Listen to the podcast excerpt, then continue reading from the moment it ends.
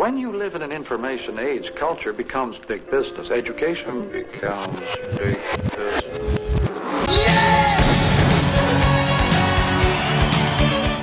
Hola, ¿cómo están todos? Bienvenidos a una emisión más de Hipertexto Podcast. Nos encontramos aquí Alan Estefan y Carlos Murguía. ¿Cómo te encuentras, Carlos? Me encuentro contento de hacer un análisis del Chavo del 8 y por primera vez te voy a preguntar a ti cómo estás. Ya sé, porque ya, nos han escrito por ahí que Carlos nunca me pregunta cómo estoy. Yo estoy muy emocionado porque hoy inicia la segunda temporada de Hipertexto. En verdad, eh, nos vamos a tomar un momento para agradecerles a todos por todo el apoyo, todos sus comentarios. Eh, hemos tenido un recibimiento mucho más grande del que habíamos este, esperado, tanto Carlos como yo. Y pues venimos con todo a hablar hoy, a literalmente deshacer la figura del Chavo del 8 con el primer capítulo de nuestra nueva temporada, que es El Chavo del 8, el reflejo de la ruina mexicana. Suena hasta medio ominoso, ¿no, Carlos? Sí, que no se refiere como a construcciones arquitectónicas, ni mucho menos, sino vamos a pensar el universo del Chavo del Ocho como un mapa psicológico de Latinoamérica. Hay una cita de Santiago Ramírez, él fue un psicoanalista mexicano y le recomendamos mucho un libro que se llama El Psicología del Mexicano, que debería ser un libro de cabecera.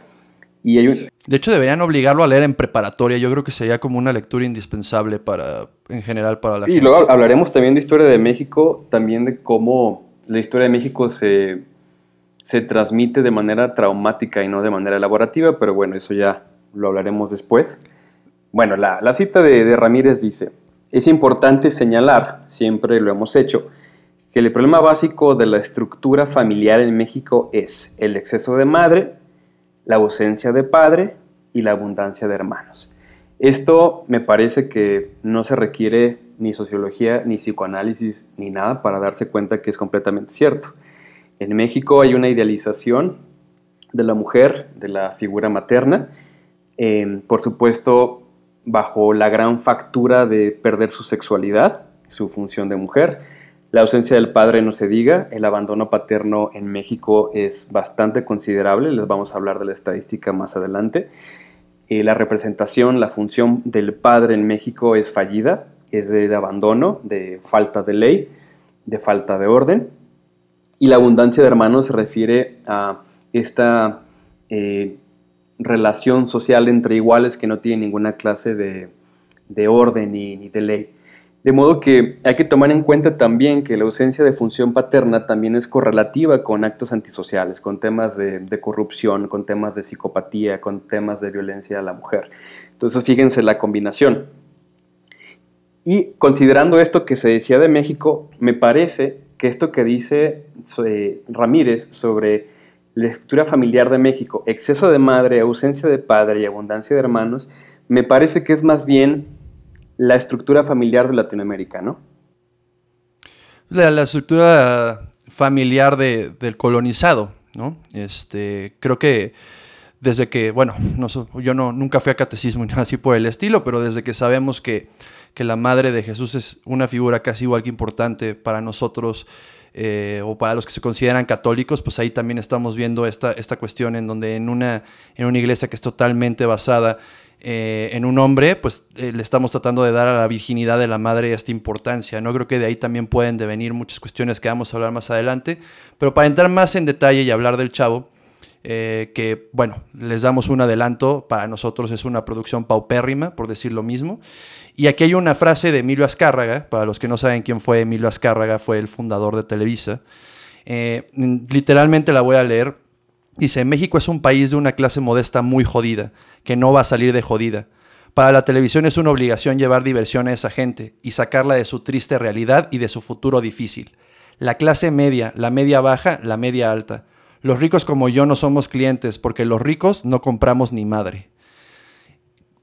o sea, eh, digo, no, no, no creo que tenga que explicarla mucho, pero creo que queda muy claro de a lo que iba, ¿no? Él sabía que, que él tenía que darle a la gente lo que estaba esperando, darle como este escape de televisión muy masticada, muy digerida.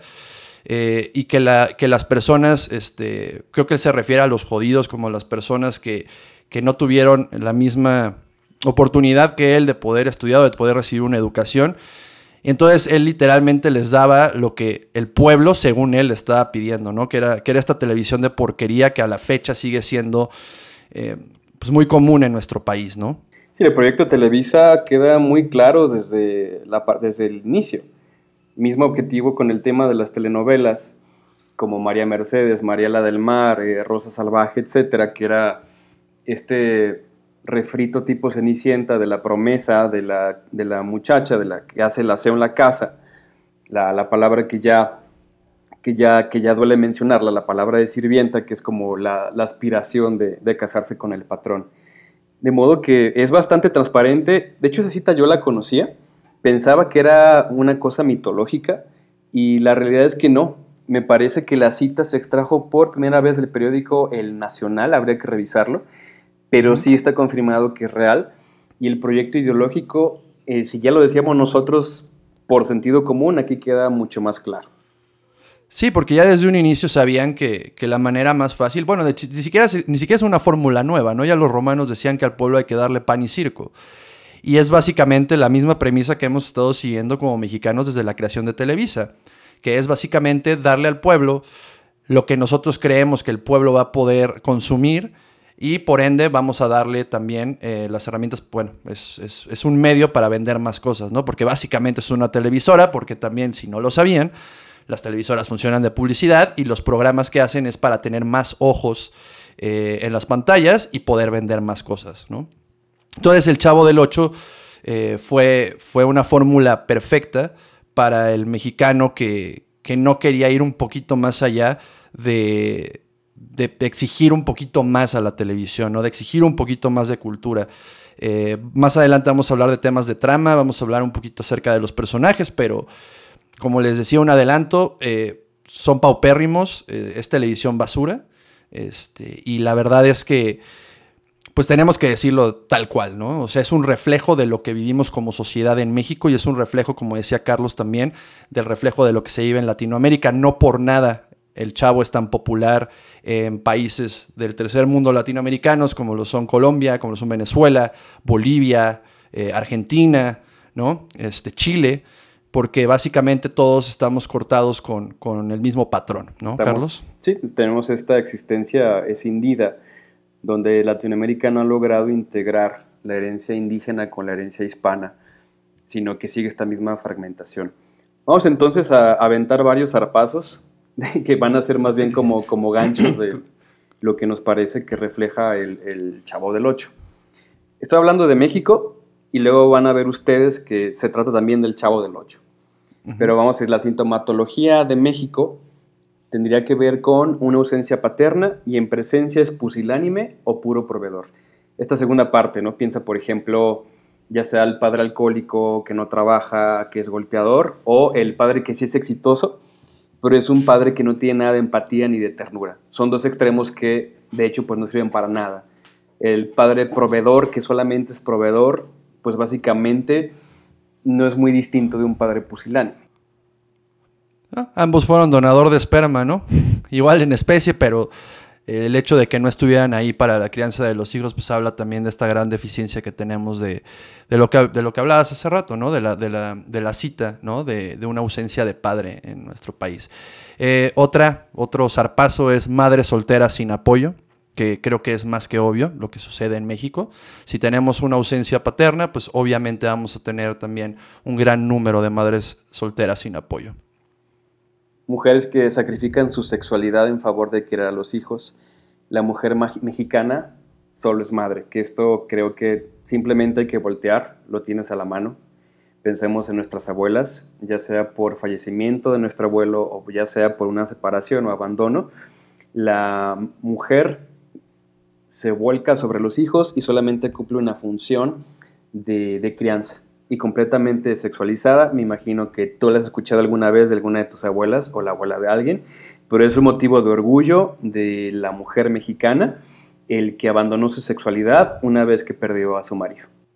Sí, la madre abnegada de toda la vida, ¿no? La que está nada más para darle el bienestar a sus hijos y se olvida por completo de que, pues para ella estar bien también tiene que, que contemplar todos los aspectos que, le incluyen como persona y uno de ellos es muy importante la sexualidad, ¿no? Creo que es algo que está muy abandonado en nuestra cultura y por eso siempre decimos, la madre abnegada mexicana, ¿no? La, que provee.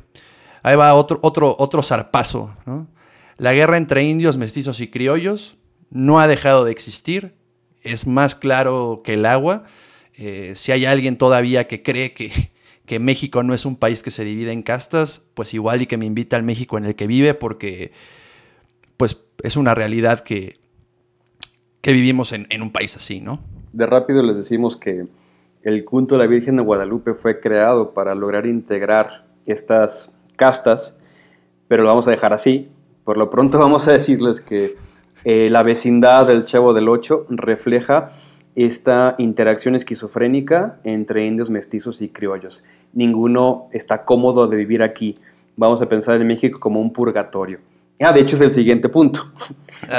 México es un purgatorio.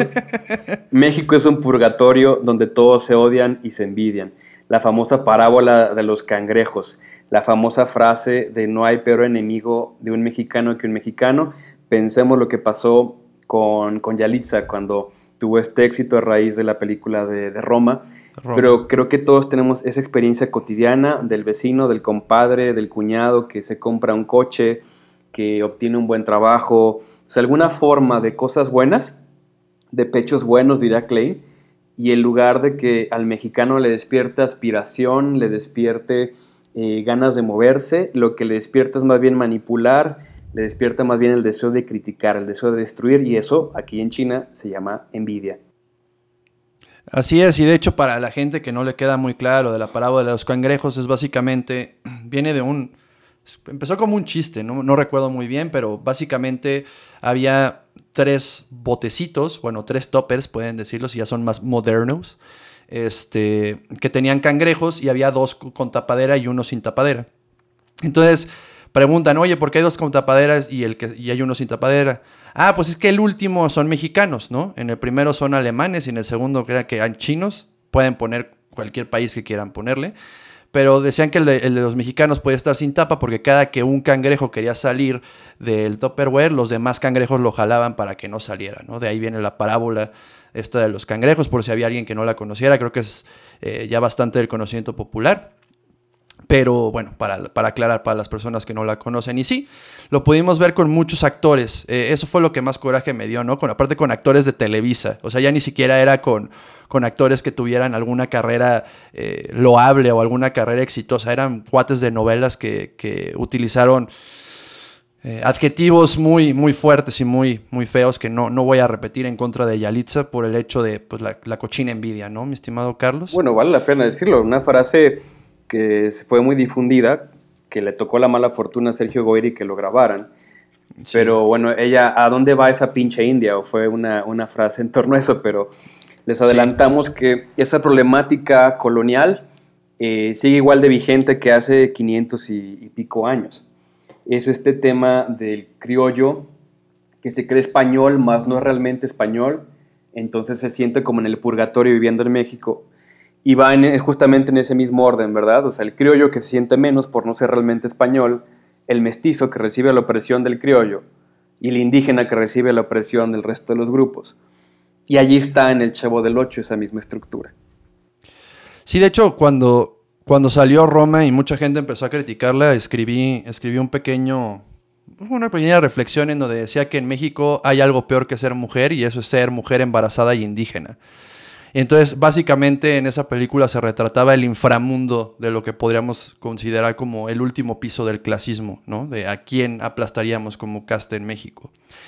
Vamos a seguir con otro zarpazo, pues la romantización, perdón, la romantización de la castidad de la mujer. Vivimos en un país en donde todavía tenemos esta concepción, o muchos tienen esta concepción de que la virginidad y la pureza de una mujer eh, son, son, tienen que ser aspectos importantes en caso de que quieras mantener o entablar una relación, o el simple hecho de alabar a la mujer virgen o, alabar a la mujer casta, ¿no? Que también es lo que pasa con las madres, ¿no? Se alaba y se enaltece a la madre porque se quedó nada más para criar a sus hijos y no buscó el satisfacer esa necesidad sexual, ¿no, Carlos? Misma cosa que se refleja también en el Chavo del Ocho. Ninguna de las, de, las mujeres, de los personajes que son mujeres, eh, reflejan una sexualidad plena, digamos. No estoy diciendo que se vea la relación sexual en, en, la serie, pero me, me, refiero a que se vea como una mujer en plenitud, o sea, feliz con su trabajo, feliz con su sexualidad o con una pareja o algo así, porque justamente eh, esta, esta estructura eh, se viene construyendo desde la colonia. O sea, el hecho de que el criollo que se ve forzado a reproducirse con, con la mujer indígena no desea estar con ella, de modo que la mujer indígena se convirtió en un útero andante que solamente cumplió toda su vida una función de madre. Sí, y bueno, vamos a hablar más adelante también de, qué consecuencias trae eso a nosotros como, como sociedad mexicana. Eh, pero también nada más por último, el último zarpazo, grr, eh, sería pues el repudio a la anciana o a los ancianos en México, ¿no? Vamos, vamos a ponerlo más bien a la anciana, eh, que es algo muy obvio, ¿no? Este, una vez que que la mujer deja de estar en su época fértil, de que la mujer deja de ser nada más madre una vez que los hijos la abandonan. Muchas son abandonadas eh, y pues se les, se les, deja de ver como una utilidad, ¿no? O sea, lo, mencionamos todo, todo el, con el hipermodernismo en la temporada pasada, pero básicamente pues los tomamos a, las personas como objetos y una vez que cumplen con el ciclo de ser madres, eh, pues nada más están a la espera de que les demos como estas migajas de irlas a visitar para que nos den de comer, ¿no, Carlos? Es algo muy triste, pero es, algo que es pues, una verdad que vemos todos los días, ¿no? Sí, que es lo que termina convirtiéndose nuestras abuelas. o sea, siguiendo con esa pauta familiar, o sea, es una mujer que sufre un abandono por parte del hombre, se queda como madre soltera y con quién se va, pues se va con su madre, que resulta que también fue una mujer que fue abandonada. De modo que pues, la pobre abuela ya se tiene que encargar de dos generaciones, la de su hija y, la de su nieto. Y es así que se convierte básicamente en una mujer que se encarga de los demás, la abuela.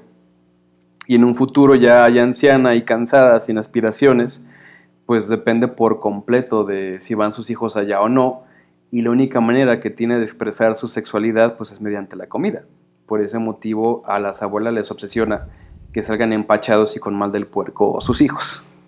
Ay, si bien les va, ¿no? Recuerdo que cuando estaba en, creo que fue en preparatoria, me tocó hacer servicio social en, un asilo acá en Querétaro. Eh, y, era sumamente triste ver que, que, había ancianos que llevaban tres años ahí sin que nadie los fuera a visitar, ¿no? Sobre todo eran mujeres en su gran mayoría que dejaban allá abandonadas y que lo único que pedían era este que alguno de sus hijos o sus nietos las fueran a visitar. Era, son, son cosas muy tristes ver cómo, cómo, ese futuro al que podemos ir todos, o bueno, al que podemos ir todos, al que vamos todos, puede ser tan triste para algunas personas y qué tan diferente es dependiendo de, de la clase social a la que perteneces, ¿no? Pero bueno, seguimos con los temas tristes, Carlos. Hoy va a ser un día para deprimirnos y pues vamos a hablar de los grandes traumas del mexicano, ¿no? Eh, seguimos cargando con el trauma de la conquista, ¿no? Del padre violador con Hernán Cortés. Eh, seguimos con la trauma de la pérdida del territorio del norte a manos de otro violador que fueron los gringos. Porque también ahorita seguimos en las estadísticas, nos siguen escuchando mucho en Estados Unidos. Hay un, saludo, ojalá y no regresen Texas. sí, cómo no. Eh, sí, ahorita, ¿no? Ahorita no lo regresan, y California también. Ahorita que está súper quemándose. Este, otro traidor, ¿no? Santana. Este, que siempre le damos a echar la culpa, de hecho hasta lo eliminamos del himno nacional, había una, había una estrofa dedicada completamente a Santana y lo eliminamos porque fue el traidor que vendió a la patria. Eh, también tenemos, eh, pues obviamente la independencia que fue encabezada por criollos y no fue precisamente porque quisieran mucho a los mexicanos o a los su mayoría, En su mayoría criollos, pero sí. Pero sí, en su mayoría, sí, no, no vamos a decir que todos, pero en su mayoría eran criollos y pues era porque querían eh, conservar los mismos derechos que tenían como que tenían los españoles, ¿no? Porque ellos se sentían españoles a pesar de haber nacido en México. Otro trauma, pues Porfirio Díaz, ¿no? Eh, el padre brutal, este, el que fue totalmente, bueno, que consideramos como uno de los dictadores mexicanos. Lo chistoso es que mucha gente lo considera como uno de los peores dictadores de México porque nada más fue una persona, pero muy poco lo relacionan con lo que sucedió después de la revolución, ¿no? Y el nacimiento del Partido Revolucionario Institucional, que aparte, la cuestión de que sea revolucionario institucional, lo estuvimos hablando ayer con Carlos, pues es una contradicción brutal. Y nos trajo otro dictador mucho peor que se llamó, pues, el PRI, ¿no? Ah, grosso modo. O sí, no hubo una síntesis después de la revolución. Nada, ¿no? O sea, podemos encontrar que hubo síntesis en casi todas las grandes revoluciones del mundo, pero con la mexicana, pues, ¿qué nos tocó? Más atole con el dedo y un régimen de setenta y tantos años con un partido que, por decirlo menos, es una porquería, ¿no? Esto, bueno, esto me gustaría que lo tratáramos para concluir, pero lo de, pongo sobre la mesa por lo pronto que a fin de cuentas, la manera en que se historiza un trauma, pues también se puede relaborar. El hecho de que se enseñe el origen de nuestro país con una traidora, o sea, porque eso es como se transmite básicamente en buena medida, y, un, un este, invasor violador que era Hernán Cortés es un mito pésimo. O sea, ¿qué es lo que viene de ahí? Digamos, en lugar de celebrar la hispanidad que nos trajo el mundo occidental, para bien y para mal, y en lugar de celebrar a la Malinche como comunicadora, como traductora, con todo y que se quería vengar de los españoles porque también fue vendida, etcétera, etcétera. Pero es algo que se tiene que relaborar, que es como lo que pasa justamente en terapia. Como por ejemplo a veces pasa que el sujeto está volcado con violencia hacia el padre y él es un imbécil y él no me dio nada y la madre es perfecta. Y conforme va avanzando la terapia se da cuenta que su madre también colaboraba para la violencia del padre, para el abandono paterno, etcétera y es así como ya llegamos a una síntesis y un equilibrio después de eso. Entonces, fíjate, nuestro punto de partida es bastante triste, como se transmite la historia de México. En lugar, en, lugar perdón, de celebrar la hispanidad, en virtud de, la llegada de los españoles, se vive como una violación. Y en lugar de, simbolizar la experiencia de la Malinche como traductora, como sintetizadora de dos mundos, se le llama traidora y de ahí viene la palabra malinchista, pero lo dejamos así por lo pronto y lo podemos tratar en la, en la conclusión. Sí, digo, también nada más hablar de que países, hay muchos países en el mundo que sufrieron también de, colonización y de dominación. Eh, uno de un caso claro es España, que estuvo dominada el doble de tiempo que, que ella por nosotros, estuvo 700 años dominada por los árabes. Y la cultura que hay en el sur de España se logró mezclar muy bien, ¿no? De hecho, a la fecha para ellos es un motivo de orgullo hablar de la Alhambra o hablar de Andalucía, eh, que vienen completamente del mundo árabe. Pero bueno, un caso que tenemos es nuestro vecino que está acá arriba, ¿no? De hecho, ellos eh, notan con orgullo que ellos llegaron a colonizar su tierra. Y nosotros, por ejemplo, no tenemos una celebración como la de ellos de Acción de Gracias, en donde parten el pavo y unen estos dos mundos, ¿no? Con los nativos americanos. Aunque haya sido una falacia y hayan llegado a ser matazón. Ellos simbólicamente hablando. Ajá, perdón. Sí, sí, sí. O sea, no, no, no son unas peditas sin dulces. Llegaron a ser un matadero igual. Pero al menos tienen un día que celebra esta unión. Nosotros no tenemos un solo día en donde celebremos la unión que hubo con España, ¿no? En donde se pudo haber hecho esta, esta cuestión de enlazar los dos mundos, que es a lo que se refiere Carlos, en donde siempre vivimos con este reclamo a la violación, ¿no? Y a la mujer que se dejó violar por Hernán Cortés.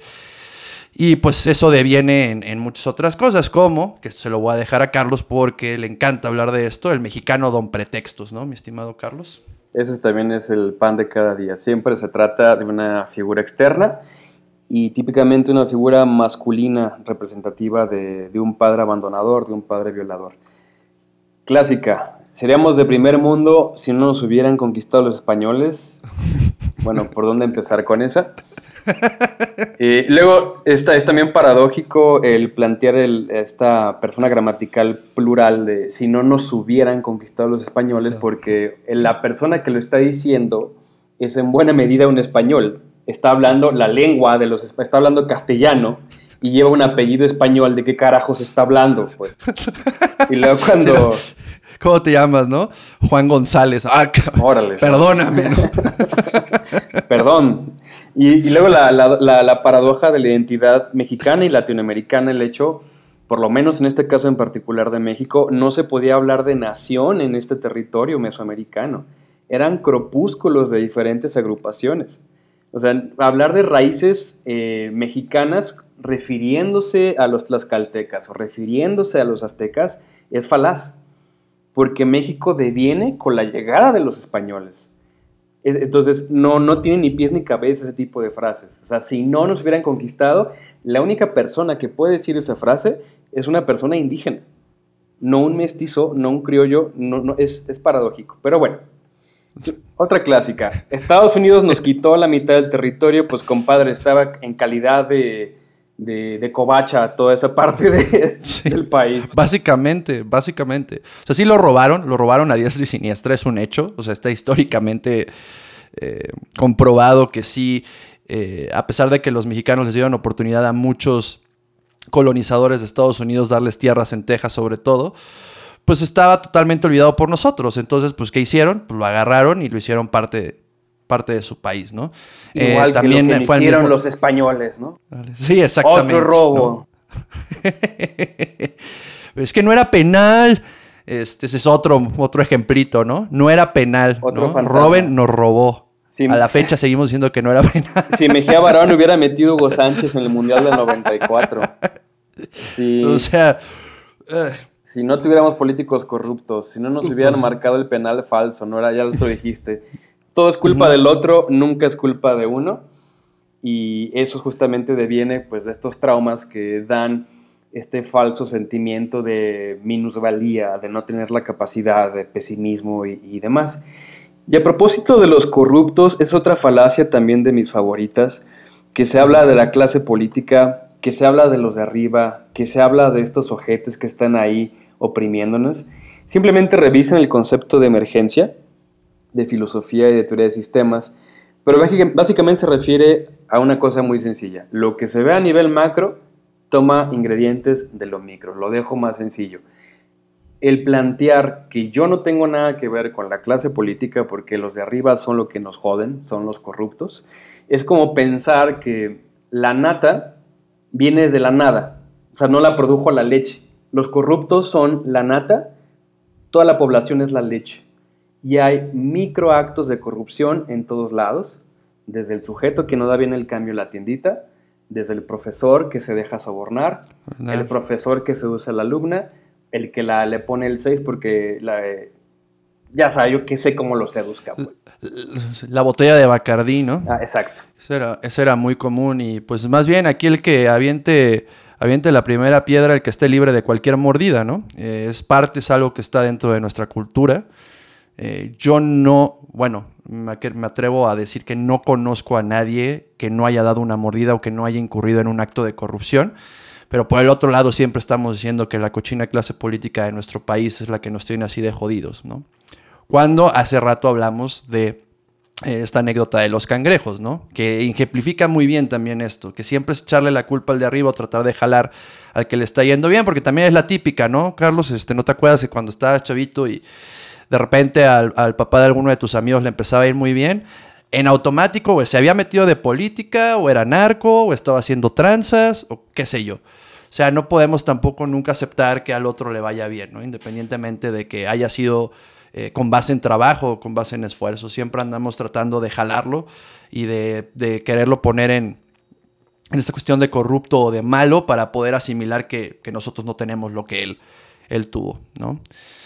Eh, y otra, pues el, el mexicano es experto en el mecanismo de proyección. Eh, eso lo puede explicar mejor Carlos que yo, eh, porque aquí tenemos al psicoanalista Carlos Murguía, que nos puede explicar mejor esto.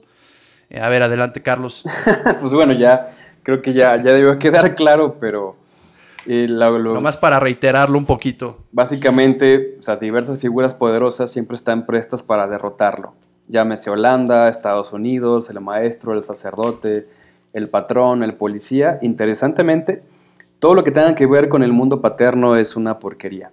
Y me parece que se refleja en el mundo social perfectamente bien. El tema de la corrupción, el tema del nepotismo, desde cuestiones tan sencillas como eh, pasarse los saltos, el tema de- del robo, etcétera, es que de lo que tenemos que tomar conciencia es este sentimiento de extranjerismo en todos los mexicanos, desde, y desde el indígena hasta, hasta el criollo. Piensa, por ejemplo, ya el tema de la aspiración de España pues quedó muerta porque fue eh, sustituida por Estados Unidos. Pero justamente el, el pobre, que vamos a, a englobarlo en esta categoría de- del indio, o sea, siguiendo como el eco de, de la, de la etapa poscolonial, o colonial, mejor dicho, eh, pues se quiere largar de aquí. O sea, ve México como un infierno, no hay oportunidades, no hay trabajo, no hay educación, le han hecho mucho daño, ¿a dónde se va? Pues se va a Estados Unidos. Estados Unidos. Y en el caso de lo que sería el eco de los criollos, que sería la clase media alta, media incluso, pues sueña con vivir en, Canadá, porque Estados Unidos para los pobres que quieren ser jardineros allá. ¿no? El, de clase media se quiere ir a Canadá a estudiar allá la maestría, eh, se van a, a, París a estudiar un posgrado y demás. Y siguiendo con esa temática, siguiendo con la metáfora de México como purgatorio, revísenlo, búsquenlo. Hay diversos artículos en torno al tema de que muchos académicos, de que muchos intelectuales no se quieren quedar aquí porque les va pésimo, porque les pagan unos sueldos de, bajísimos y se tienen que ir a otro país para poder desempeñarse. Entonces, esa metáfora es muy importante. O sea, México es un purgatorio porque nadie quiere estar aquí y todos estamos en contra de todos. O sea, pensando en el tema de la violencia hacia la mujer, pensando en el tema del crimen. O sea, a fin de cuentas, el criminal es una persona que está repleta del veneno de la envidia y una persona que roba aborrece que a la gente le vaya bien. Entonces estamos, o sea, desde los de arriba que no quieren estar aquí, hasta los de abajo que se fugan a, Estados Unidos, ¿no? es una fuga por, por todos lados. Porque o sea, este fantasma que viene de, la, de la colonización, pues es que nadie quiere estar realmente aquí. Y que es algo que eh, o sea, ahorita lo que estabas hablando de los académicos que se quieren ir es una realidad, ¿no? Lo podemos hablar tanto Carlos como yo, que hemos sido maestros durante muchos años. Las personas que nos dedicamos muchas veces a, dar clases o a compartir conocimientos, nos vemos obligados a tener otros dos o tres trabajos en paralelo para poder sobrevivir, porque es raro, es raro una institución mexicana en la que se valore, por ejemplo, la figura del maestro, ¿no? Y y eso también se refleja en, toda, en todo lo que se transmite que va debajo, ¿no? Si, el, si hablamos de que, de que la primera educación es en casa con un padre ausente y luego hablamos de que tenías un maestro mal pagado, pues qué tipo de educación estás dándole al pueblo de México, ¿no? Básicamente es el enseñarle al chamaco que, bueno, si tu papá no está, pues vas a tener que rascarte con tus propias uñas. Y luego si el maestro eh, no le interesa que aprendas, pues pues también te vas a tener que rascar con tus propias uñas y terminamos con, con, estas cuestiones tan terribles como la falta de, o sea, que siempre salimos en los últimos lugares en cuanto a educación, ¿no? De la OCDE y demás. Eh, por lo mismo, ¿no? De que no hay un sistema que avale a las personas que están ahí para, apoyar a los, a los alumnos, sobre todo en edades tempranas, ¿no? Mi estimado Carlos, creo que es una realidad que, todos los que hemos dado clases en algún momento de nuestras vidas nos hemos topado con ello, ¿no? Y bueno, hablando ahorita de, temas paternos, pues vamos a hablar, ¿no? De unos, eh, son, son cifras que, que Carlos me compartió que yo no conocía del abandono paterno en México, eh, paterno, perdón, este, del abandono paterno en México. No sé si quieras darlas, Carlos. Bueno, ya para, para ya casi entrar al, tema del Chavo del Ocho en específico. Eh, estas cifras son de, me parece que era de Milenio el artículo, pero bueno, de todos modos esto está en el, en el INEGI. En México, en 2014, 33 de cada 100 mujeres de 15 a 54 años no unidas, o sea, sin pareja, con al menos un hijo nacido vivo son solteras. En 2014, del total de mujeres solteras con al menos un hijo nacido vivo, 53% no tienen instrucción o cuentan con un nivel escolar máximo de secundaria. Entonces, este tema pues ya, ya lo sabíamos, creo que lo sabemos por sentido común, lo, lo vemos con la gente que es cercana a nosotros. Pero si 33 de cada 100 mujeres están viviendo esta experiencia de abandono paterno, bueno, el abandono de su pareja y abandono paterno desde la perspectiva de los hijos, significa que la tercera parte de la población del país crece con esta estructura que sigue siendo colonial. Abandono paterno con una madre que deja de ser mujer. Y bueno, vamos siendo más pesimistas todavía. Y cuando está el padre, qué tipo de función cumple, ¿no? Sí, porque estábamos hablando también del, padre ausente, ¿no? El, padre pusilánime, que, como, como don Ramón, para volver a entrar en tema, o el padre totalmente ausente que nada más está de proveedor. Y, y hablar también de, este tema, pues nos mete en, en, la formación reactiva, ¿no? Es decir, eh, es algo que caracteriza mucho al mexicano. Ya lo hemos mencionado en, en episodios anteriores, pero eh, un ejemplo es si un niño crece sin su, sin su papá, ¿no? Crece nada más con su madre, con educación de madre, pues empieza a generar un odio descomunal hacia la, contra lo que se quiere sentir identificado, que en este caso sería su mamá, ¿no? Y serían todas estas características femeninas de, de, una, de una madre, ¿no? Entonces, él en vez de adoptar estas características femeninas de su mamá, lo que hace es las repudia. Esa es la formación reactiva. Se convierte en todo lo contrario, en el típico macho mexicano, ¿no? En el golpeador, eh, en el borracho, en el abandonador, porque precisamente no puede lidiar con este anhelo de sentirse identificado con su madre que tiene características femeninas, ¿no? Entonces eso se deviene también en, muchas cuestiones como de la violencia contra las mujeres, ¿no? A pesar de que una tercera parte, podríamos decir, de que el país está siendo criado nada más por mujeres, somos un país sumamente violento y una de las causas es precisamente la formación reactiva, ¿no, mi estimado Charles? Y un país que le rinde culto a una deidad que es una madre idealizada. Es eh, paradójico, como en un país que rinde culto al pecho bueno, en la figura de la Virgen de Guadalupe están violentas hacia las mujeres, pero eso es un gancho para el próximo episodio y no les vamos a decir nada para que lo vayan pensando.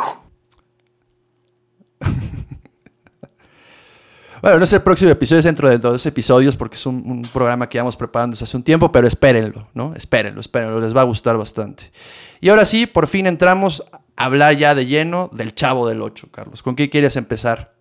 ¿Con qué personaje te gustaría empezar del Chavo? Pues a lo mejor con el, con el contexto, porque sí, sí es interesante que inclusive desde los 70s sí había gente que ya lo estaba criticando, ¿no?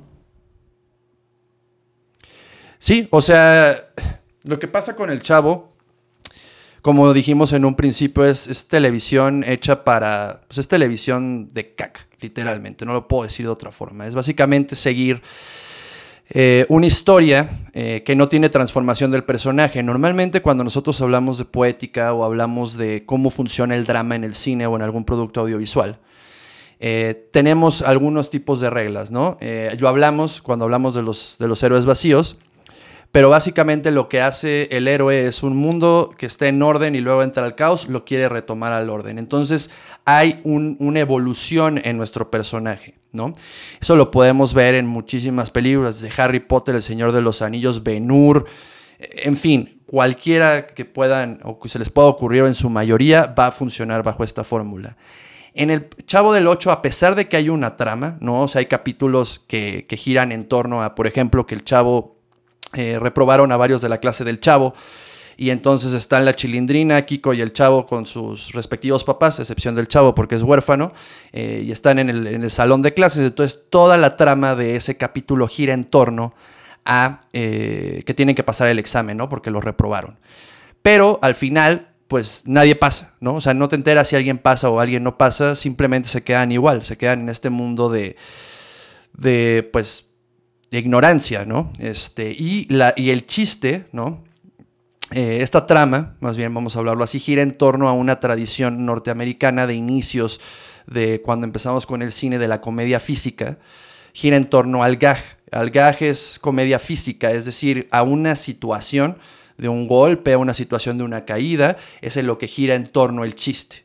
Entonces, pues esto se repite una y otra y otra vez en el chavo, ¿no? Alguien la rega y cállate, cállate, que me desesperas, este, el coscorrón que le da don Ramón al chavo, pero nunca hay un cambio en los personajes. Y eso es un punto muy en específico y muy vital para entender por qué nos podemos relacionar con el chavo, porque a final de cuentas el chavo es el eterno niño, es el niño que no va a cambiar, es un adolescente que se queda en el mismo loop, que nunca eh, evoluciona a ser la persona en la que se puede convertir, ¿no? No, es el bucle del, trauma de la colonización, Así es, o sea, te quedas estancado en ese momento y no puedes evolucionar. Y eso es lo que estábamos viendo, lo que se estaba viendo durante años, ¿no? Eh, una pandilla de personas que no cambian, que no evolucionan.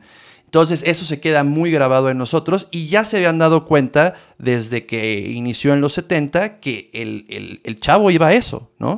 O sea, básicamente hacer esta cuestión de, la televisión eh, digerible, en la que nada más las personas estaban esperando ver eh, algo que no los cuestionara, ¿no? Porque ni siquiera, ni siquiera entras a cuestionamientos, porque básicamente todo lo que sucede gira en torno a un chiste malo, a un gag, ¿no? Sí, la comedia física, pues sí, es, eh, bueno, de entrada pues era un refrito de Chaplin y como estaba planteado en el Chavo del Ocho, pues es extremadamente fácil, ¿no? Mira, mira qué risa, se quemó las manos con la cazuela, mira qué risa, le cayó la cubeta, digamos, es paupérrimo, no pobres, es paupérrimo ese estilo de escritura. Y como tú bien dijiste, eh, lo fundamental de la narrativa y, mejor dicho, del drama, pues es la transformación. Eh, las historias son procesos químicos que involucran la transformación de los personajes, de la evolución de los personajes, y en ese universo nada cambió, siempre pasó lo mismo. De hecho, cuando entraron personajes nuevos, fue porque se, largó Kiko y Don Ramón. Así es. No porque hubiera, no porque hubiera necesidad de nuevos personajes. Exactamente. Y, y, esta crítica ya lo estaban haciendo desde los 70 Recuerdo una frase que decía en un reportaje que debería ser considerado terrorismo mediático. Y de hecho, aunque en un inicio este Roberto Gómez Bolaños, Chespirito, el creador del Chavo del Ocho, decía que no era humor para niños, eh, la cuestión de la utilización del humor blanco y de la violencia física atraía a una gran cantidad de niños. Entonces, eh, cuando un niño está en pleno desarrollo y, no cumple, porque hay una función muy interesante del cuento de hadas, yo no me voy a meter mucho en esto, eh, eso lo puede hablar mucho mejor Carlos, pero básicamente es importante para el desarrollo de un niño, en donde haya una conclusión, donde haya una evolución, en donde se venza el mal, en donde haya una moraleja. ¿No? Entonces este programa, que según esto, entre comillas, no estaba destinado para niños, atraía a grandes, este, a grandes masas de, de jovencitos a verlo. ¿no? Entonces ya no se cumplía con esta cuestión de la historia en donde hay una moraleja, en donde vemos que el personaje logra vencer al mal, ¿no? Vemos el caso de Caperucita Roja, el caso de La Bella y la Bestia, en fin, ¿no? Hay muchos, muchos ejemplos de, cuentos de hadas eh, que podemos eh, recordar en donde eh, se cumple esta función de enseñarle al niño que hay una moraleja, que hay algo más allá de la situación en donde se encuentra, cosa que nunca sucede con el chavo. Y de ahí también podemos seguir hablando del terrorismo mediático que mencionaba Carlos, ¿no? Básicamente nos está enseñando esta comedia vacía en donde no hay un trasfondo de absolutamente nada, ¿no? Normalmente a, mis alumnos les menciono que en el lenguaje audiovisual la importancia de la visibilidad y de unir eh, dos planos, ¿no? cuando hablamos de tener dos, planos en cine, hay, muchas veces se forma un subtexto. Y en El Chavo del 8 no hay, no hay subtexto, ¿no? O el hecho de que tú pongas un plano y otro, este, sí te puede dar una edición, pero no está contando nada de trasfondo tampoco. Entonces todo es muy plano, como en las telenovelas. Lo que está pasando es lo que hay ahí. Y se convierte ya más en una especie de teatro grabado, ¿no? Que pierde toda esta tradición. Sí, lo mismo que te iba a decir, ahorita que, que estaba diciendo eso. Pues claro, el Chavo del 8 sigue con la tradición de la narrativa chatarra de las telenovelas de Televisa. O sea, que sin evolución dramática, con, situaciones que, no son verosímiles, que, ojo, verosímil en narrativa no se refiere a que se conecte con lo real, se refiere a que el mecanismo interno de la historia no funciona. Sí, así es. Este es otro también tema de introducción al lenguaje audiovisual. La diferencia entre verdad y verosimilitud es que básicamente la verosimilitud es el conjunto de reglas del juego que tú le vas a dar al espectador, ¿no? Harry es un mago, entonces todo tiene que girar en torno a que es un mago. Frodo tiene que ir a dejar el anillo en la Tierra Media, entonces todo tiene que girar en torno a eso. Y si de repente quieres poner una invasión alienígena en El Señor de los Anillos, tienes que justificarla. De ahí se construye la verosimilitud. Que es lo que pasaba justamente en las novelas de Televisa. De repente, eh, Juanita, Carlos Alberto es tu hermano. Ah, carajos. O sea, ¿de dónde, de, dónde está agarrando la estructura para que de repente salga un hermano?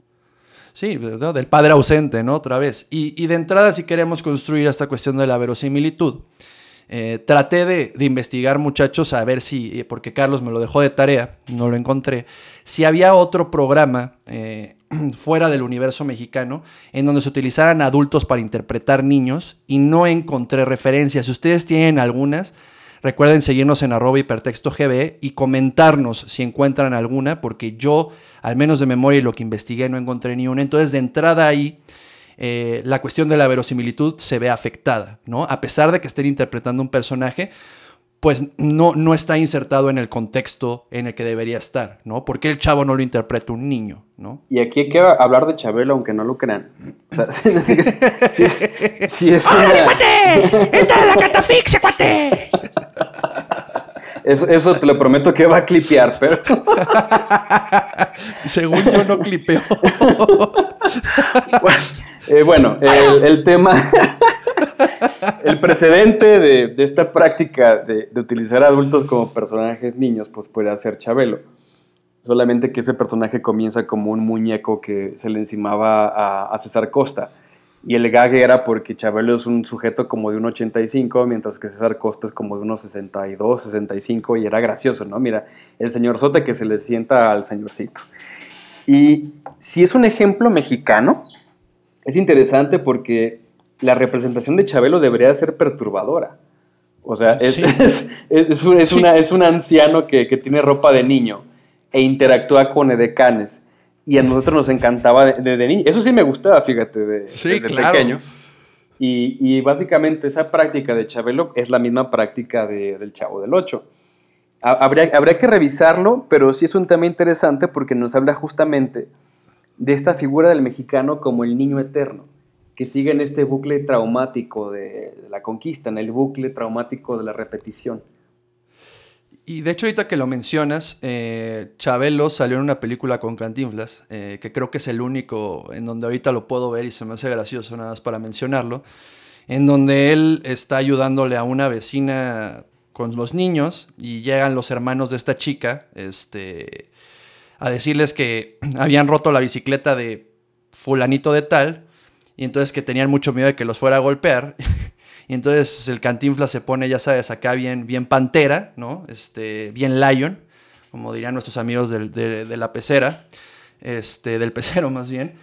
Y cuando abre la puerta, pues sale Chabelo, ¿no? Y ahí está el gaje en donde Chabelo se le pone al, brinco a Cantinflas y demás.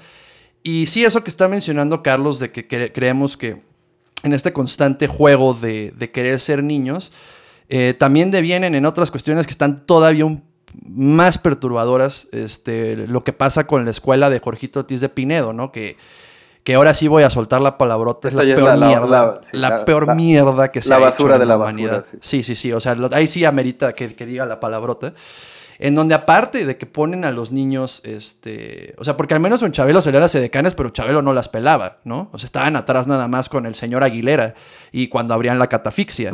Pero acá ya, ya con, con la, escuelita, ¿cómo se llama? decir la escuelita, vamos a ir ya eran niñas que pues, no eran niñas, ¿no? Y que aparte, o sea, se manejaba una alta carga de sexualidad y de perversión brutal, ¿no? O sea, que ya devino en, en cuestiones pues, perversas, o sea, ya de, de, ver al niño con deseo a la, a, la, a la, niña, porque supone que iban en primaria o algo así. Muy coherente con la tradición de, de explotación sexual de Televisa, recordando que fue el año pasado o el antepasado, cuando se confirmó una cosa que ya todos sabíamos, que Televisa tenía un catálogo de mujeres que utilizaba para ofrecerle a políticos típicamente pristas pero ya todos lo sabíamos, o sea, siempre ha sido una, un prostíbulo oculto realmente Televisa, tanto para la población, un ofrecimiento sexual virtual, como para la gente poderosa de México. Pensemos, por ejemplo, en Miguel de la Madrid, que también consiguió su esposa de Televisa, Díaz, Ordaz, digo, los eh, Peña Nieto, este cuate que parece muñeco diabólico de Chiapas, este... ¿Cómo se llama este...? Ay, se volvió el Bueno, el este que está casado con, con, con Anaí, entonces es una maquinaria de comercio sexual y de ideología basura. Lo ha sido siempre Televisa. De hecho, hay, hay un dicho que se dice bastante, que dice cómo entran las mujeres a Televisa, y es, se dice de rodillas, ¿no? O sea está en el punto que la gente ya lo dice como si fuera una cuestión de broma o de chiste o demás. Es un dicho que he escuchado muchas veces, más veces de las que me gustaría recordar, pero que ya sabíamos a lo que iba, ¿no? De cómo, de cómo se utiliza esta, esta maquinaria, como dice Carlos, de, explotación sexual eh, y que aparte la vemos vomitada en pantalla, ¿no? Este, básicamente es, nos están brindando, pues, ver a la mujer como objeto, que eso también está súper mal en un país como México, en donde ya hablamos que tenemos muchas broncas de violencia con la mujer, porque precisamente se mete en, cuestiones en donde uno eh, entra en este debate de, la mujer santa y por el otro lado la mujer promiscua, ¿no? Este, sí, que es, es, encantador, ¿no? El, sí. El, mecánico con el póster de la Virgen de Guadalupe viendo la escuelita de Ortiz de Pinedo, pues. Sí, o al lado con el póster de la gaviota, ¿no? O sea, arriba la Virgen de Guadalupe, abajo la gaviota y la Titanic y todas estas, estas, estas chicas abajo, ¿no? En la vulcanizadora. Es, es algo que pues con lo que vivimos todos los días, ¿no? Y este, bueno, nada más para ahora sí ya empezar a hablar de los personajes, nada más mencionar que pues en toda Latinoamérica el chavo eh, fue sumamente famoso. De hecho, se tradujo a N cantidad de, de idiomas. Este, hasta en Angola, ayer le estaba comentando a Carlos, en Angola veían el chavo. O sea, este, el único país de Latinoamérica en donde no se transmitió el chavo fue en Cuba, ¿no? Este, se transmitió durante muy poco tiempo, pero como bien me dijo ayer Carlos, porque decía, ¿por qué en Cuba no se transmitió el chavo? Pues había un embargo por parte de los Estados Unidos, ¿no? Entonces, eh, digo, si se querían sentir un poco más tristes, muchísima gente a nivel mundial nos identifica con el Chavo del 8. O sea, México es sinónimo del Chavo del 8. O sea, si de por sí antes nos decían, bueno, por la violencia y el tequila y la fiesta, ahora también, en muchos lados es el Chavo del 8 como la ejemplificación de lo que somos como mexicanos, cosa que está del carajo, ¿no? Y bueno, hablemos un poco más de las características de, los personajes. Eh, creo que aquí ya es más pertinente empezar pues, con el Chavo del 8, ¿no? Eh, adelante, Carlos. Pues bueno, yo te comento lo que recordé y lo que vi, que lamento haber dedicado mi tiempo a eso, pero lo hacemos por ustedes. Nos sacrificamos por, por sí, ustedes. Sí, Carlos y yo estábamos sufriendo y pues, si ven nuestra conversión de WhatsApp y estoy hasta, hasta el gorro de estar viendo esto. Lo primero parece sencillo, pero es importante. El nombre de la serie es un sujeto que no tiene nombre. O sea, es, es una es un mote de metonímico, o sea, no, no, se, no se llama Augusto, ni David, ni José, ni, ni Manuel, se llama el chavo, que no significa nada. El chavo no tiene nombre ni familia, su mote no dice nada de él, porque por ejemplo un apodo podría venir como de algo que dice sobre ti, sobre tu origen o sobre tu oficio, pero decirle chavo es como decirle una persona de apodo humano, pues. O sea, es un, es un sujeto sin historia y sin herencia, es un don nadie. Eh, siempre tiene hambre y desea un lonche continuamente. Eh, hay una frase sobre su origen que dice que su padre se acostó y se fue, pues bueno, es la historia traumática de México, el padre que solamente funciona como genitor, que solamente facilita el esperma para que la madre se encargue, y peor aún, su madre ya no pasó a recogerlo a la guardería en un momento, como decía María Mercedes, mi madre nos abandonó porque mi padre jamás cumplió, ¿no? una, historia muy, muy similar. Está, muy triste este capítulo. y por supuesto, el chiste de que vive en un barril es, este, el mismo humor que es este mórbido, o sea, es este inclusive extremadamente sádico, pero es sadomasoquista porque, o sea, vive en un barril y tiene nombre el barril, eso es justamente nos habla del sadismo del mexicano sobre el mismo mexicano. O sea, porque ni siquiera es un cuartito que sea como el de los trapeadores, por ejemplo.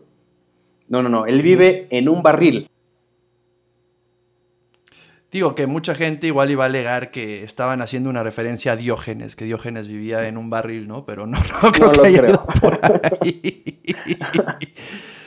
y digo algo también que que podemos ver, ¿no? Desde el abandono del chavo, que a pesar de. No, no, hay, no hay, una sola figura paterna en la vida del chavo del 8. Este. Y pues, ¿cómo lo podemos ver de entrada con la relación que tiene con Don Ramón, ¿no?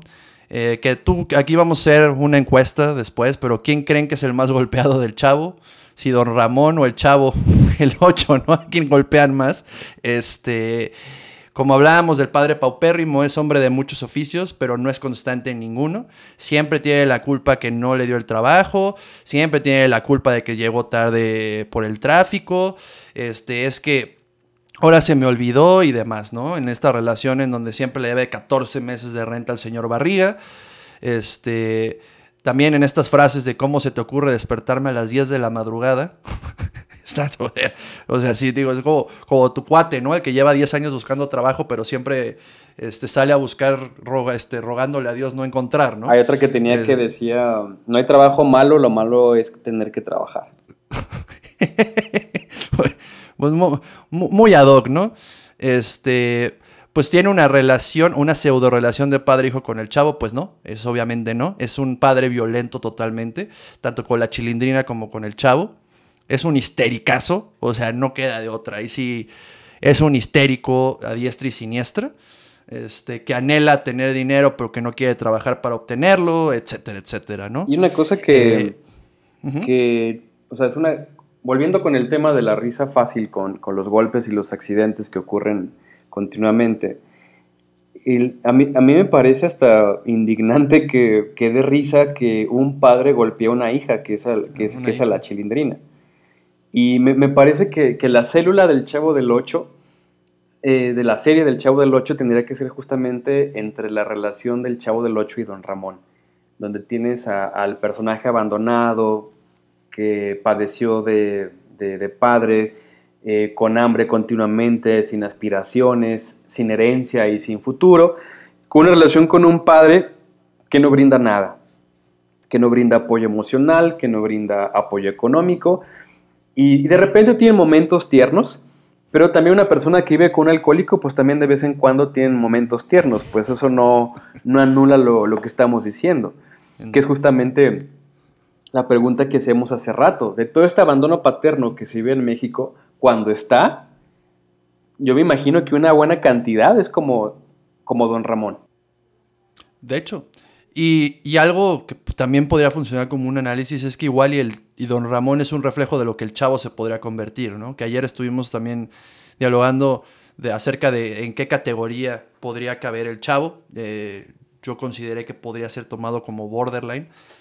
Este, no sé, no me, no, no, no, me quedaría como muy claro todavía, pero algo que sí dentro de la dinámica que pudiera haber dentro de la vecindad es que don Ramón podría ser el reflejo de lo que se va a convertir el chavo, ¿no? Por todas estas carencias que sufrió de una figura paterna fuerte, pues se convierte en este hombre pusilánime que no sirve para dos cosas. Y nada más para cerrar con don Ramón, siguiendo en esta cuestión del hombre pusilánime, pues es un golpeador de niños, muy machito, ¿no? Muy hombrecito, pero cuando se tiene que rifar con, a los trancados con el señor Barriga o con el profesor Girafales, pues luego, luego le huye, ¿no?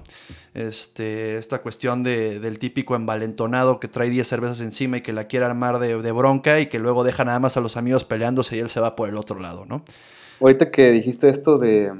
Es muy importante que, que es como el, espejo del futuro, o sea, don Ramón es el espejo del futuro del Chavo del Ocho o sea, si él se identifica con esa figura paterna, violenta, él eventualmente, si se convierte en padre, pues va a ser lo mismo. Y volviendo a Santiago Ramírez, compren el libro, es obligatorio. Debería estar al lado de, su, de su cómoda. Debería patrocinarnos su familia, ¿no? La familia Ramírez. Pero es el tema, en, en, ese mismo libro se dice, dice, dice dicho psicoanalista que lo que se vivió pasivamente en el futuro se va a actuar de nuevo, pero activamente. Si yo viví violencia, si yo viví negligencia de manera pasiva cuando niño, cuando adulto la voy a ejercer de manera activa sobre los demás. Es decir, me voy a vengar en los demás de mis propios traumas. O sea, los voy a revivir repitiendo la escena traumática con los demás. Y es justamente la explicación del por qué este abandono continuo en la familia mexicana después de la conquista pasa una y otra vez, se repite generación tras generación y ya se convierte pues en un bucle. O sea, que es el bucle del abandono paterno y de la madre desexualizada, de la madre idealizada, pero también denostada de, México. Sí, y de hecho ahorita siguiendo con el capítulo este de la escuelita del chavo, ¿no? Habrá hablar del profesor Girafales. Eh, que sí es un experto en su materia, pero no puede darle clases al chavo. Y ahorita que estábamos hablando del espejo, aquí precisamente en este capítulo termina con que el más burro de la clase es don Ramón, ¿no? Entonces, si el chavo está tomando como figura paterna a don Ramón y don Ramón es un ignorante, pues también el chavo va a tratar de, imitar esa actitud que está teniendo con la única figura paterna que tiene accesible, ¿no? Que en vez de tomar la figura paterna del profesor, como es el ta ta ta de Girafales, pues está tomando la de Don Ramón por el otro lado y queriendo seguir manteniéndose en este bucle de ignorancia, en este bucle de, de abuso, ¿no? Eh, se frustra y llora porque el, de Girafales sería un ejemplo de, de, una figura masculina importante porque efectivamente se nota que sí sabe de sus materias. Sin embargo, la transmisión del conocimiento es imposible. O sea, no, digamos, eh, Girafales no tienen la, la, como dice los hay que echarle voluntad, o sea, no, no, no la tiene pues para, para echarle voluntad. Loco, te estoy diciendo. Echale, boludo. un saludo a. Que no nos escuchen todavía. Un saludo a Argentina. Pero no, no la tiene, pues, para llevar a cabo la transmisión. Y justamente es una de, de las características de la función paterna: la transmisión de, del conocimiento. Y es imposible en, en este universo. Incluso se frustra tanto que hasta llora porque los niños no pueden aprender. Sí, este. Y. Échale voluntad. Y es la única figura masculina en todo el universo del chavo que domina la seducción, pero que nunca llega a, pues al acto, ¿no? Este, a menos de que la tacita de café haya sido un código para, para hacer otras cosas, ¿no? Este, ya después de la cuarta tacita de café, por eso salía tan animado el profesor Mirafales. Era, era una metáfora del coito, pero quién sabe. Pues, quién sabe, siempre salía muy contento, ¿no? Y otra tacita de café y otra tacita de café. sí, te digo, ya después de seis tazas de café quedó como Bob Esponja cuando entra con arenita, ¿no? Eh, luego podemos hablar de Doña Florinda, ¿no? La segunda mitad o la mitad de. de de Girafales. Este, que aquí, Carlos, no sé si quieras dar este dato de cómo se llama en inglés. En, inglés se llama Mrs. Worthmore. Worthmore. Que la traducción, la traducción literal sería vale más. que, pues es precisamente como de sus características más importantes el hecho de que ella se cree de la, de la alta sociedad. De la alta sociedad. Eh, proyecta en Don Ramón el reclamo que tiene a su esposo fallecido eh, eso también lo investigamos, aunque muchos no lo sepan. El padre de Kiko era marinero, se fue a la mar y pues eh, falleció, ¿no? Y aquí viene una dinámica medio, medio perversona, ¿no? En donde vemos que Kiko, ¿de qué está vestido siempre, Carlos? De marinerito, igual que el padre fallecido. Igual que el padre fallecido, ¿no? Entonces, eh, si nos queremos ver muy ortodoxos en cuanto a teoría, pues ahí tenemos una, una fórmula perfecta para tener un chamaco perverso, ¿no? Eh, un chamaco que no tiene límites, en donde se introyecta todo el deseo a su padre difunto con la madre, pues pueden verlo muy clarito eh, en otra gran película, Psicosis, ¿no? De Alfred Hitchcock, pues ahí también tenemos una relación similar en donde vemos lo que le pasa al buen Norman Bates, ¿no? Y esa es la creencia de, bueno, del perverso y que el psicópata y el sociópata serían también como variaciones de la misma perversión.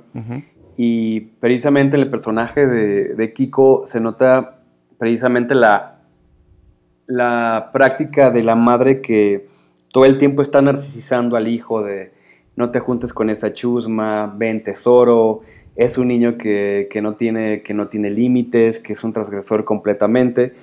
Y, claro, también, también Kiko y la, relación que tiene con su madre, con doña Florinda, pues es también la del mexicano que, vive con, una madre soltera. Es una madre que, no pone límites, es una madre que, no castra, que, no es asertiva y, que convierte a su hijo en un segundo marido. Y, justamente la fórmula de la perversión propone Joel Dor eh, de manera muy sencilla es la siguiente. O sea, lo que estructura una perversión se refiere a una madre cómplice y un padre ya sea ausente o pusilánime sea, la, o, la complacencia, que se refiere a que, pues bueno, hagan lo que se les antoja. Y justamente en las historias de, muchos psicópatas y de, gente criminal, lo característico es una idealización de la madre y de una madre que era también aliada de la, de, la droga y era aliada de, la perversión, por cierto. ¿eh? y, un, odio, y un odio desbordado hacia el padre. Eh, de hecho, aquí nada más, ahorita que sigamos hablando de Kiko, un dato curioso. eh, Carlos Villagrán, el que interpreta a Kiko, es padrino de bautizo de mi hermano. Entonces, si ¿En escu- serio? Sí, si nos está escuchando, pues un saludo. Este, ¿A Kiko o a tu hermano, güey? a, a los dos. Digo, no creo que Kiko vaya a escuchar esto, pero sí, este, buen, buen eh, amigo de mi papá y pues es el padrino de bautizo de, de mi hermano, ¿no? También el padrino ausente, muy, muy ad hoc a todo lo que vemos en el chavo. Eh, y pues también algo que, que vemos mucho en, en Kiko, eh, pues es el, el- el- el añorar tener un papá, ¿no? Este, el que quiere que le dice papi de repente al profesor Girafales y que quiere esta figura masculina en su vida porque pues la- tiene esta carencia de tenerla, aunque doña Florinda, eh, aunque suene un poco contradictorio, es eh, la que más características masculinas tiene y es la más asertiva de todo el universo del Chavo del Ocho, ¿no? O sea, aunque sabe, aunque tenga esta cuestión de que se sienta mucho más que los demás, aunque iba exactamente en el mismo mundo, ¿no? De la chusma y demás, es la más asertiva, es la que le pone un límite a Don Ramón, es la que le pone un límite al Chavo, es, es la que podría fungir como, como una, una figura paterna muy entre comillas, ¿no? Una figura paterna medio light. Solamente con, o sea, con los aspectos dictatoriales que pues, no sirven para nada. Sí. Y pues para cerrar vamos a hablar de un último personaje, Doña Florinda, no, no es Doña Florinda, es Doña Clotilde o la bruja del 71. Este, que bueno, eh, aquí una recomendación, este, a ver Carlos, para que tú digas esa recomendación, porque tú fuiste el que le encontró. Estábamos viendo imágenes de los personajes y eh, vi el nombre de la actriz que era Angelines, no Angelina, Angelines Fernández. Y si la serie estaba representada como fea y asquerosa y bruja, etcétera, etcétera, era una mujer bastante, bastante guapa. Muy, muy atractiva. De hecho, cuando Carlos estaba, estábamos investigando del tema, de repente fue como, ah, canijo, ¿no? Y yo, ¿qué pasó? Y ya me dijo, no, tienes que googlearla y sí. De hecho, le da un aire a María Félix, ¿no? Este, muy, muy guapa. Ahí, pues, el que se perdió de, de todo fue Don Ramón. ¿no? le hubiera convenido. Y eh, la bruja del 71, pues, representa los peores aspectos de la feminidad en México, ¿no? Es decir, una, una mujer que no fue madre, una mujer que, que no tuvo a quien darle este don de la maternidad y aparte, pues es, es una anciana, ¿no? Una anciana sola que en automático, Sí. por No, ser y- una... Ajá, sí. No, y fíjate la combinación, lo que decíamos que, o sea, el- la, la mujer tiene que estar balanceando entre la función de madre y la función de, de mujer. La cuestión es que, o sea, la función de mujer sería, pues, una mujer que tiene sexualidad, que tiene un trabajo, que tiene deseo propio y una vida aparte de los hijos. Y la función de madre, pues, es que involucra sacrificio. Y más aún cuando no, no tiene una pareja. De modo que, ya lo dijimos varias veces, es esta cuestión de la mujer que es abandonada se va a convertir solamente en un útero que hace comida.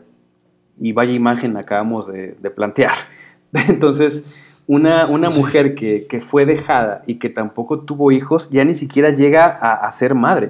O sea, se, se convierte en un ser humano eh, monstruoso, en un ser humano extraño, y queda muy claro en, en- en cómo se le trata en, en El Chavo del Ocho.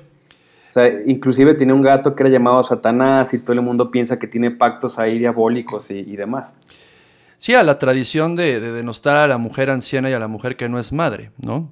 Este es para mí es por mucho uno de los personajes más tristes, este, independientemente del chavo, por- precisamente por esto, porque demuestra esta realidad brutal que, tienen muchas mujeres en México, ¿no? Y ya no vamos a mencionar más, pero eh, creo que con todo lo que dijimos se entiende que, que el chavo también es una apología a la pobreza, ¿no? A la romantización de la pobreza. El malo en el chavo, si podemos poner a un malo, a un villano, sería el señor Barriga, que es el que va a cobrarle la renta a don Ramón, ¿no?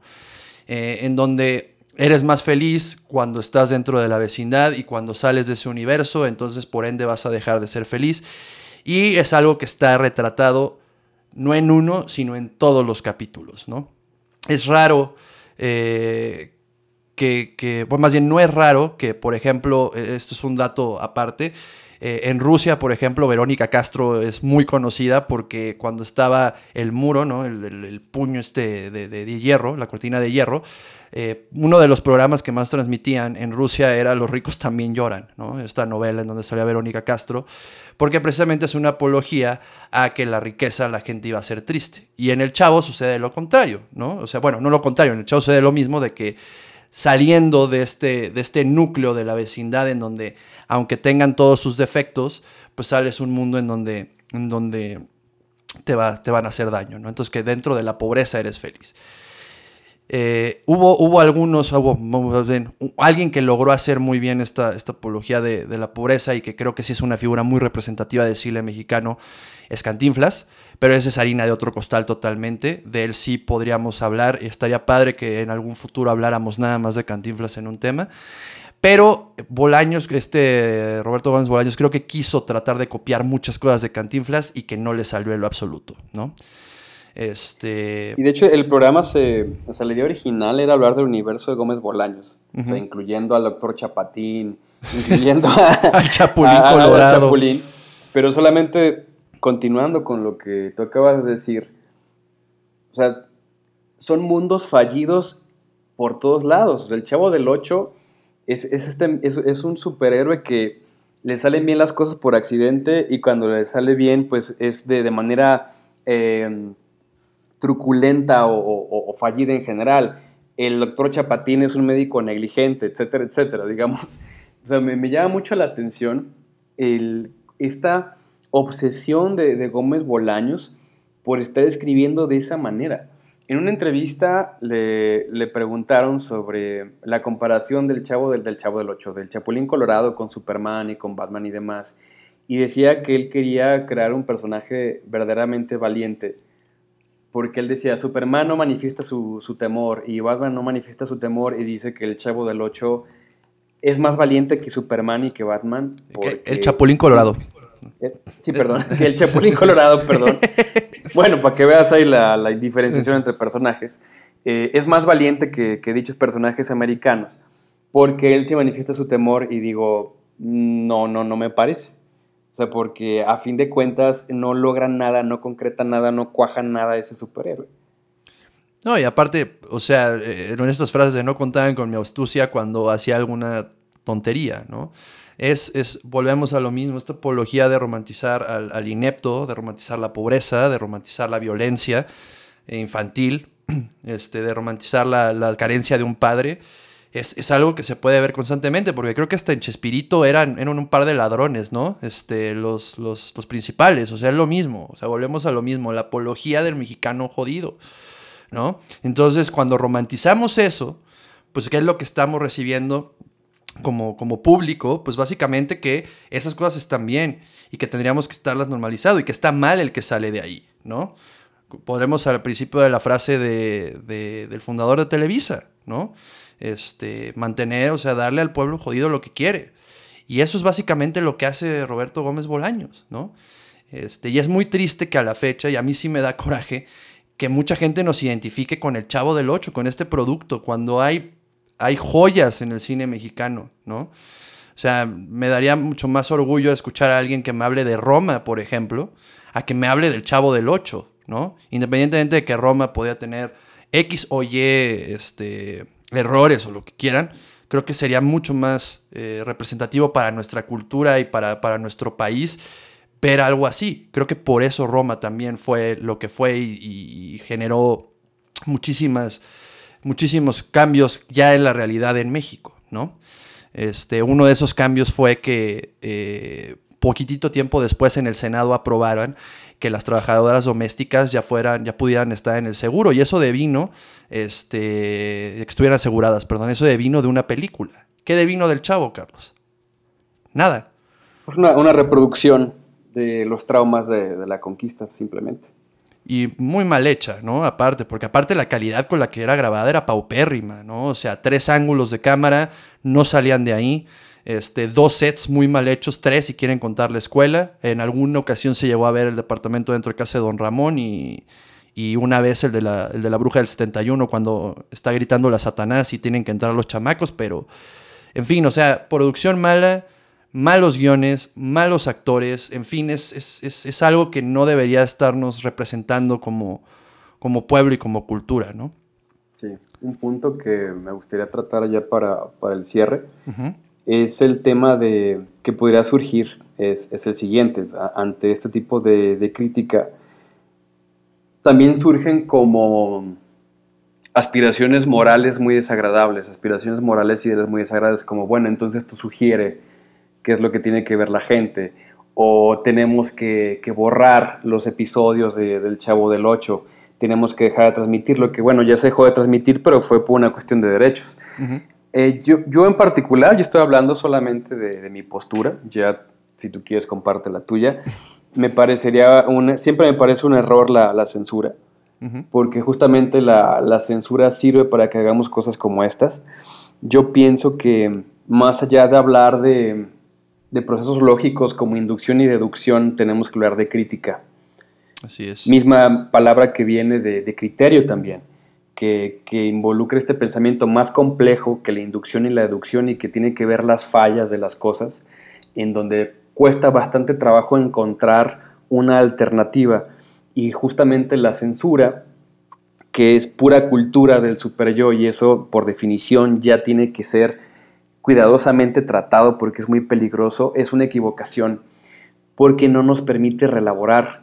Y esto es la relaboración. La relaboración se trata de rehistorizar, de volver a hablar, etc. Es lo que hace una persona en una terapia, justamente. Uh -huh. Se reconcilia, eh, ataca este fantasma traumático. Entonces, yo estoy a favor de que lo sigan pasando y que lo pasen una y otra vez para que la gente se da cuenta de la basura ideológica que es el Chavo del Ocho y que la gente tenga criterio y ya decida de qué realmente se trata esto. Pero censurar es una alternativa infantil, súper yoica justamente, mismo tema de, de, poner amenazas en los productos, etcétera, etcétera. O sea, aquí el tema realmente es, es, es, es la crítica. La crítica. Eh, censurarlo es una equivocación garrafal porque me parece que el argumento ya está justificado. Es una reproducción de los fantasmas traumáticos de la colonia en México uh -huh. y tenemos que hablar de ello. Y como decía, la reelaboración, el hablar y el sufrir de esto, el que cale, acabar con estos símbolos es bien importante. De modo que censurar no nos permite pensar, censurar no nos permite reelaborar y hacer este proceso terapéutico para poder acabar con esta basura. Sí, yo también eh, en eso concuerdo completamente contigo. Yo siempre voy a estar a favor de que todas las obras eh, se vean. Este, yo jamás voy a, decirle a alguien que no vea el Chavo del 8. De lo que hablo es que no siento que sea una representación con la que me gustaría ser identificado fuera de México. ¿no? Creo que igual ya nada más como poner los puntos sobre las is en esa opinión. Eh, porque sí, sí lo he escuchado muchísimo, ¿no? Sobre todo con gente de Latinoamérica, con argentinos que me hablan de que el chavo era alguna maravilla y la verdad es que pues es algo que como mexicanos en su generalidad no nos representa. Pero sí, o sea, en eso estoy totalmente de acuerdo con Carlos. Bueno, sí nos representa, pero representa nuestro síntoma. Así es, o sea, representa una cuestión muy, muy, muy específica del mexicano. ¿no? Y lo que dice Carlos, en eso estoy totalmente de acuerdo, hay que ver las películas, hay que leer los libros, hay que generarnos un criterio y la única forma de hacer eso es teniéndolo accesible, ¿no? Entonces, eh, sí pueden ver algunos capítulos del Chavo del 8 y tratar de encontrar de esto de lo que estuvimos hablando. Creo que sería un ejercicio bastante interesante y que lo pudieran compartir con nosotros en nuestros canales sociales para empezar a entablar diálogos, ¿no? Que es precisamente para lo que hacemos el podcast. Nos pueden encontrar en Facebook, nos pueden encontrar en Instagram como arroba hipertextogb. Sus comentarios siempre van a ser bienvenidos, no importa el color, sabor, hasta las mentadas son bien recibidas. Queremos eh, entablar un diálogo y queremos eh, rescatar esta tradición de poder eh, hablar con argumentos y de poder tener un pensamiento más crítico.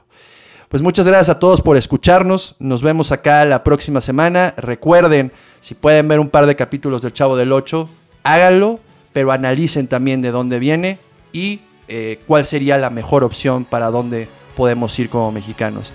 Tengan muy buena semana. Muchas gracias, Carlos. Buenas noches. Y la censura es la opción de la relación entre un niño y un padre déspota. Buenas noches.